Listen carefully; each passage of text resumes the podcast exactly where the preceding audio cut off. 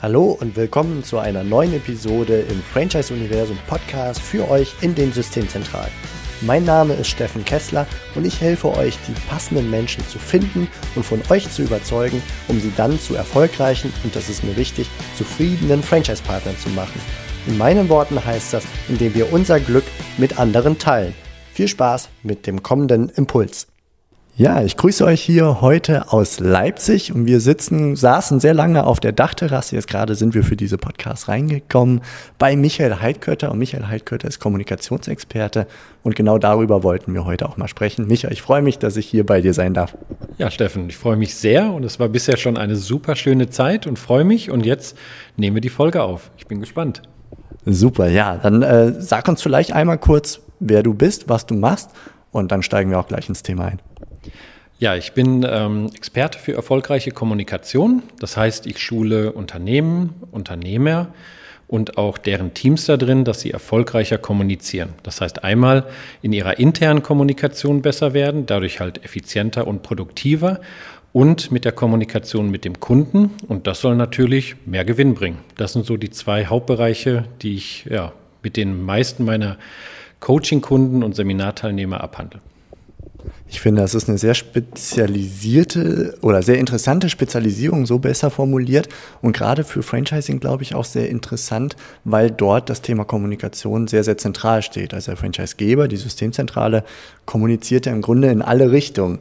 Der Endkunde, der Franchise-Nehmer, der Mitarbeiter, die Mitarbeiter von Franchise-Nehmern, die Franchise-Interessenten. Und wenn man drüber nachdenken, fallen uns vielleicht noch zwei, drei andere Adressaten wie Partner und Co. ein. Ähm, da sehr global vielleicht einmal ganz kurz so drüber geschaut. Was wäre grundsätzlich im Unternehmertum aus Sicht einer vielfachen Empfängerkommunikation aus deiner Sicht zu beachten? Also wie stark kannst du deine Kommunikation an diese verschiedenen Zielgruppen anpassen, wie ich sie gerade beschrieben habe? Ja, am einfachsten ist natürlich immer, dass man sagt, ja, du darfst die Bedürfnisse deiner Kunden kennen und darauf dann halt eingehen und kommunizieren. Naja gut. Mir ist wichtig in Kommunikation einfach so drei Prinzipien. Das erste ist immer, warum? Warum kommuniziere ich? Was ist mein Ziel? Wenn ich mit meinen ähm, Franchise-Nehmern kommuniziere oder mit Dienstleistern oder auch mit meinen, mit meinen äh, Kollegen untereinander, sind es vielleicht unterschiedliche Zielrichtungen, die ich habe. Und darauf darf ich eingehen. Das zweite ist, wenn Ihnen klar ist, was ist das Ziel, was ist das Ergebnis, was in den meisten Kommunikationen eigentlich fehlt, weil Manchmal werden E-Mails geschrieben, wo ich sage, was ist das Ziel von dieser E-Mail? Oder es werden Meetings gemacht, wo ich sage, was ist das Ziel von dem Meeting? Und sehr häufig gucke ich dann in Augen, die dann sagen, das weiß ich so nicht. Der zweite Punkt ist dann, wenn das Ziel klar ist, was kommuniziere ich? Also was sind die relevanten Informationen? Das ist halt für Franchise-Nehmer was anderes wie mit meinen Kollegen oder mit meinen Dienstleistern. Wie darf ich das verpacken? Kennen die mein Vokabular? Ähm, was, was ist wirklich für relevanten Infos? Welche Zahlen, Daten, Fakten? Und das Zweite ist, wie verpacke ich es? Also welche Beispiele nutze ich, welche Geschichten erzähle ich mit dabei, welche, welche Fachwörter. Und daran da kann ich mich so ein bisschen orientieren an diese drei Prinzipien. Warum kommuniziere ich, was kommuniziere ich und wie. Und dadurch wird es dann schon mal klar, wie darf ich mich in meiner Kommunikation mit meinen Gesprächspartnern dann dementsprechend anpassen. Jetzt saßen wir gerade in der Sonne, haben auch ein bisschen darüber gequatscht und du sagtest, dass bei im Franchising ja, wenn man sich unterscheiden möchte als Franchise-System, als einheitliche Marke, egal an welchem Ort. Wir sind jetzt hier in Leipzig, da gibt's dann, du sagtest eben so schön charmant, drei Pasta-Läden. Wie sorge ich dafür, dass die Kunden zu mir kommen und nicht zu einem Wettbewerber? Und wie sorge ich dafür, auch noch im Kontext eines Franchise-Systems, dass das in Leipzig passiert, aber auch bei der Auswahl der Pasta-Läden in Hamburg oder in München oder sonst wo?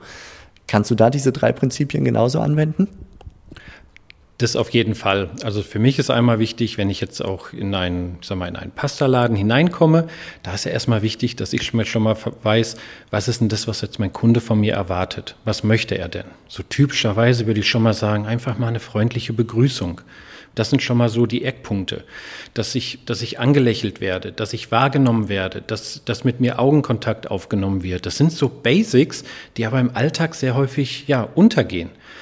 Ich sage immer, es gibt einmal die Produktqualität, das heißt das, was ich habe. Wenn ich also meine Gerichte habe, wenn ich ein Restaurant habe, dann ist das das Essen, dann ist das das Ambiente. Wo es aber heutzutage den Unterschied macht, ist die Servicequalität. Also wie ist die Verpackung? Wie wird es angeboten? Ist es mit einem Lächeln? Wenn ich irgendwo stehe, wo was zubereitet wird, ähm, wird dann ein bisschen Smalltalk gemacht. Es passiert eine Menge auf der emotionalen Ebene. Und hier darf ich kommunikativ ansetzen, dass ich mit den Kunden emotional eine Verbindung aufbaue, dass die sagen, das war nett. Ich kann es aber noch nicht mal festmachen, warum das so nett ist. Und hier darf ich eine Menge tun. Und da vielleicht so an, an die Systemzentralen nicht nur immer auf das Fachliche schauen und auf die festgefahrenen Prozesse, wie die Abläufe sein müssen, sondern hier auch schulen, was kann ich denn hier mit meinem Team tun, dass auf der emotionalen Ebene es im Team funktioniert. Weil wenn es im Team funktioniert, das strahlt natürlich auch zum Kunden aus. Und wie kann ich auf der emotionalen Ebene mit den Kunden kommunizieren? Und da macht es einen Unterschied. Lass uns da vielleicht noch tiefer reingucken, weil das ist ja durchaus eine Herausforderung, allein schon wenn ich als Geschäftsführer einen Laden habe und ich versuche meinen Mitarbeitern, wo dann auch studentische Aushilfen und alles Mögliche mit dabei ist, dafür einen kommunikativen Standard aller ich lächle, wenn ich die Leute begrüße und Co. zu sorgen. Das ist schon eine große Herausforderung für sehr viele.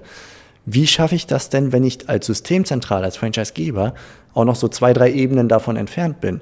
Also ich bin Franchisegeber, ich habe meine Mitarbeiter in der Systemzentrale, die die Franchise-Nehmer betreuen, begleiten. Dann habe ich den Franchise-Nehmer als Vorgesetzten von dem Mitarbeiter, der dann wiederum den Endkunden begrüßt. Das ist ja dann nochmal ungleich schwieriger. Ja, ihr seid ja jetzt in einem Bereich, wo Prozesse richtig gut definiert werden. Auch hier in diesem Bereich kann ich einige, äh, einige Prozesse und auch Definitionen mal machen, dass ich sage, schaut ihr Lieben, wenn der Nächste reinkommt, das ist so, als wenn es deine beste Freundin oder ein bester Freund ist, den du lange nicht mehr gesehen hast. Also auch hier kann ich gewisse Prozesse mal definieren, wie begrüßt wird, wie ich das auch in so einem Prozess mal verankern kann, damit ich jedem, und ich meine, jetzt ist ja nicht nur, dass ich einen, einen Kunden begrüße, sondern Zehne, Hunderte am Tag. Tausende am Tag. Ich weiß nicht, wie viel da der ganze Durchlauf ist. Und hier sich immer wieder zu motivieren. Hier darf ich jedem meiner Mitarbeiter, auch wenn es eine Aushilfe ist, einfach mal eine Hilfestellung nehmen. Und hier kann ich auch einfach mal eine Checkliste machen. Jeder braucht unterschiedliche Hilfestellung. Und auch hier würde ich sagen, darf sich das Team untereinander unterstützen.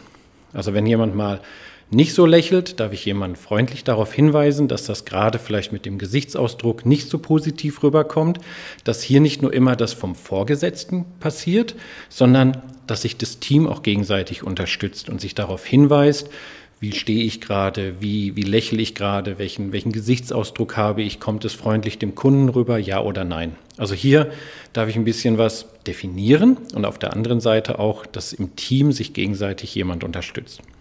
Wie könnte ich als Franchisegeber dafür sorgen, dass das passiert im Team?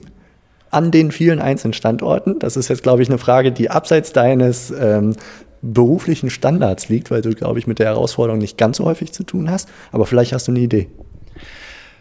Na, das sehr häufige ist ja immer, dass ich dann sage, wenn ich jemand an, anderen etwas sage im Team, dann wird es so aufgenommen, als wenn es irgendwie eine Kritik ist. Ich würde immer sagen, wir wollen ja alle besser werden. Also hier darf ich, darf ich an der Kultur ein bisschen was tun, dass ich sage, schau, es ist keine Kritik, es ist auch kein Feedback, es ist auch nicht, wo ich sage, so hast du schlecht gemacht. So, ich würde einfach nur sagen, das hat so auf mich gewirkt. Ich würde es einfach mal als, als, ja, als, als Erfolgsfaktor etablieren. Ich sage auch in vielen Unternehmen auch immer wieder, Fragen ist eine Stärke, Fragen ist keine Schwäche. So, wenn ich mal nachfrage, wie wirkt denn das heute? Oder wenn ich weiß, da ist irgendjemand, der jetzt heute pri privat irgendwie eine kleine Katastrophe erlebt hat und nicht so gut drauf ist, dann würde ich ihn vielleicht mal gucken, wie kann ich ihn heute den Kundenkontakt ein bisschen vermeiden. Und das darf das Team einfach mal hinbekommen.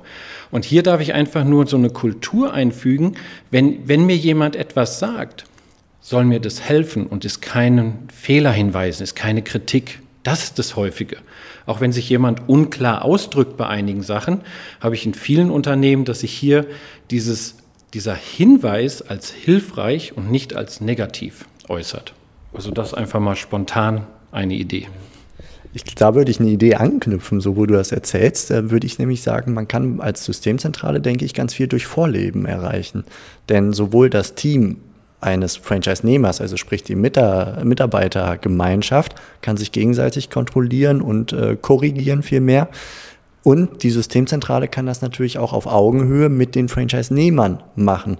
Das heißt also, wenn ich als Franchise-Geber schon dafür sorge, dass die Kommunikation so funktioniert zwischen dem Franchise Manager und dem Franchise-Nehmer plus seinem Team, dann habe ich diese Kultur schon mal auf dieser Teilstrecke etabliert, idealerweise. Und das kann ich auch leicht als Franchisegeber beeinflussen. Und dann kann das aufstrahlen auf die nächste Ebene, die, äh, ja, wo der Franchise-Nehmer sich daran Beispiel nimmt und seine Mitarbeiter dann genauso.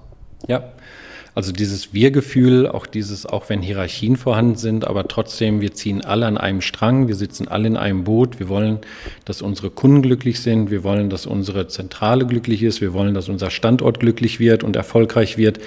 Das ist natürlich, sag mal, immer das Beste. Und ich sage immer, der Flexiblere führt, derjenige, der sich halt dann auch anpassen kann und der auch sagt, ich, ich, ich lebe das jetzt mal vor, ich zeige das jetzt mal. Auch, dass ich ein bisschen Feedback haben möchte, selbst als Vorgesetzter. Mein Team kann mir da auch mal Feedback geben, wie das jetzt gerade so rüberkommt. Und hier brechen sehr oft so einige Mauern dann mal ein, sodass gesagt wird, ah, hier ist wirklich ein Miteinander und nicht ein Gegeneinander. Hier ist nicht nur von oben nach unten kommuniziert und delegiert, sondern auch wirklich, dass wir gemeinsam als Team, egal welche Hierarchien, erfolgreich sein wollen. Hast du einen Praxistipp? Also das klingt ja jetzt sehr gut, aber das klingt so ein bisschen wie ein, oh ja, das könnte ich mir gut vorstellen, das wäre spannend, wenn wir das so hinbekommen hätten, aber im Moment bin ich gerade relativ weit davon entfernt, möglicherweise. Was kann ich als ersten Schritt tun, um in diese Richtung zu gehen?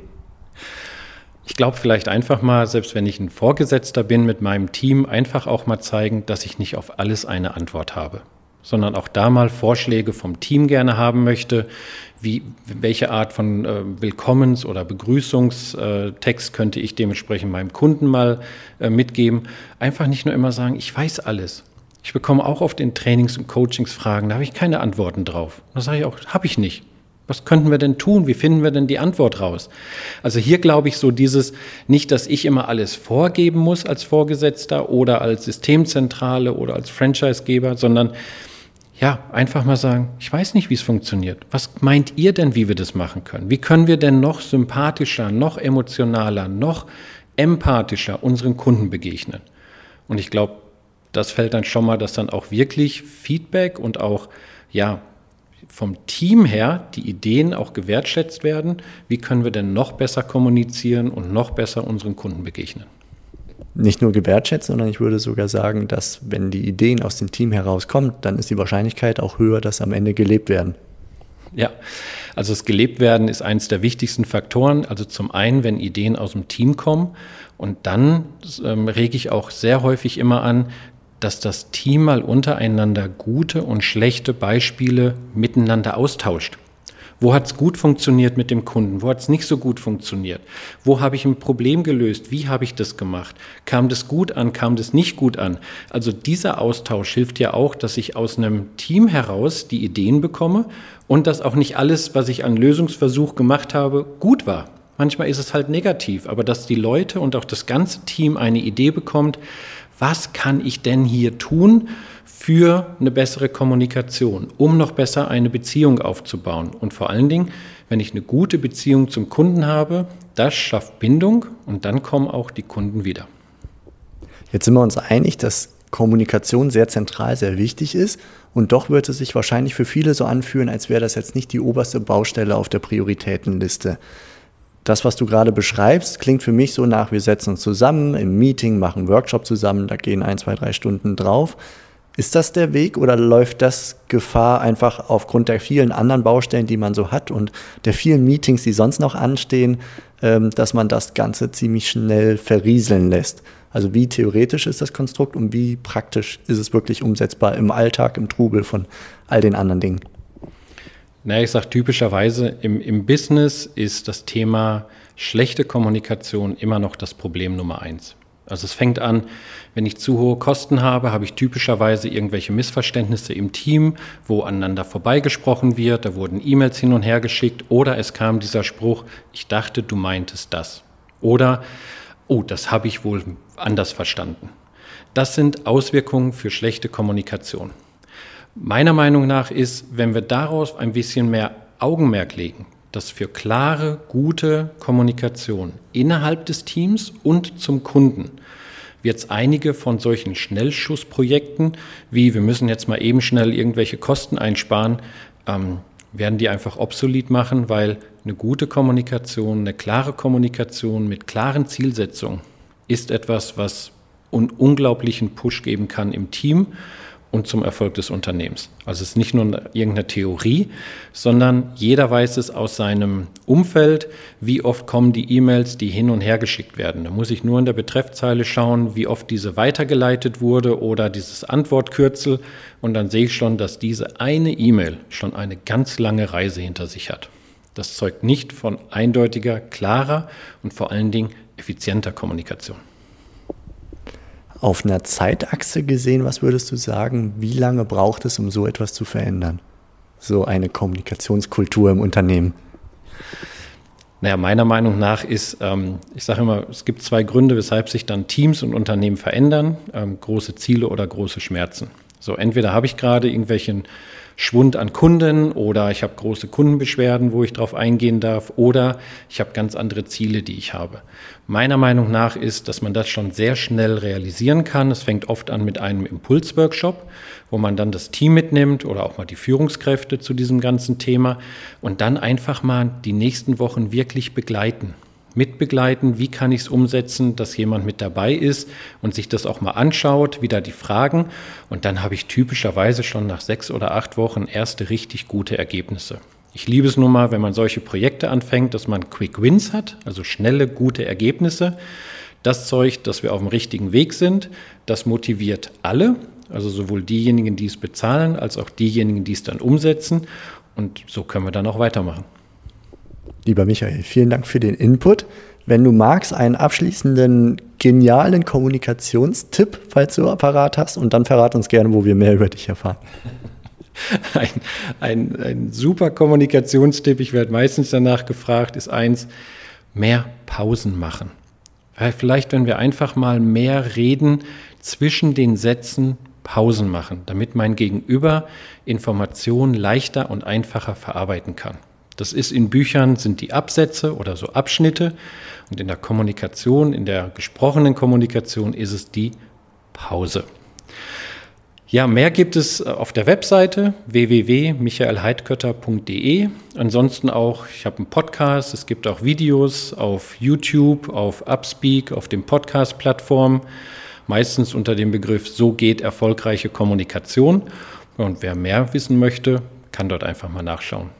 Vielen, vielen Dank. Ich danke dir, Michael. Hat Spaß gemacht und bis bald. Ich drücke auf die Pause-Taste und die Stopp-Taste. Ciao.